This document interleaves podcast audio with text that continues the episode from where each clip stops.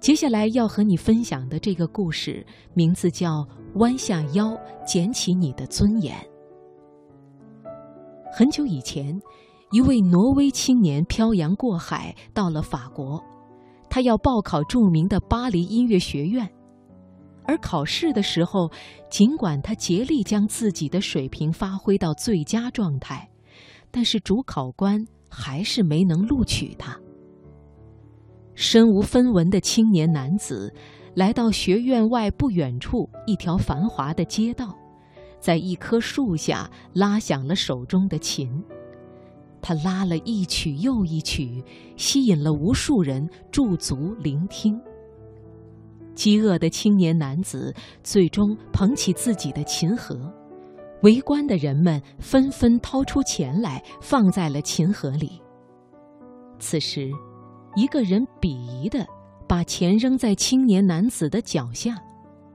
青年男子看了看这个人，弯下腰拾起地上的钱，递给他说：“先生，您的钱掉在地上了。”这个人接过钱，重新扔在青年男子的脚下，傲慢地说：“这钱已经是你的了，你必须收下。”青年男子再次看了看他，深深地对他鞠了个躬，说：“先生，谢谢您的资助。刚才您掉了钱，我弯腰为您捡起了。现在我的钱掉在了地上，麻烦您也为我捡起。”这个人被青年出乎预料的举动震撼了，最终只得捡起地上的钱，放入青年男子的琴盒里，然后灰溜溜地走了。而就在此时，围观的人群中有一双眼睛一直默默关注着青年男子，他就是刚才的那位主考官。他将青年男子带回学院，最终录取了他。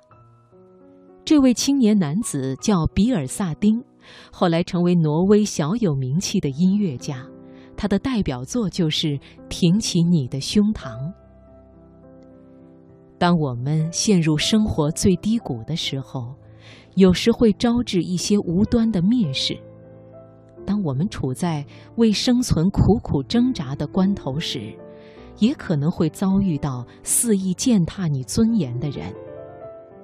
每当这个时候，针锋相对的反抗自然是我们的本能，但是以一种宽容的心态去展示并且维护我们的尊严，才是更为理智的选择。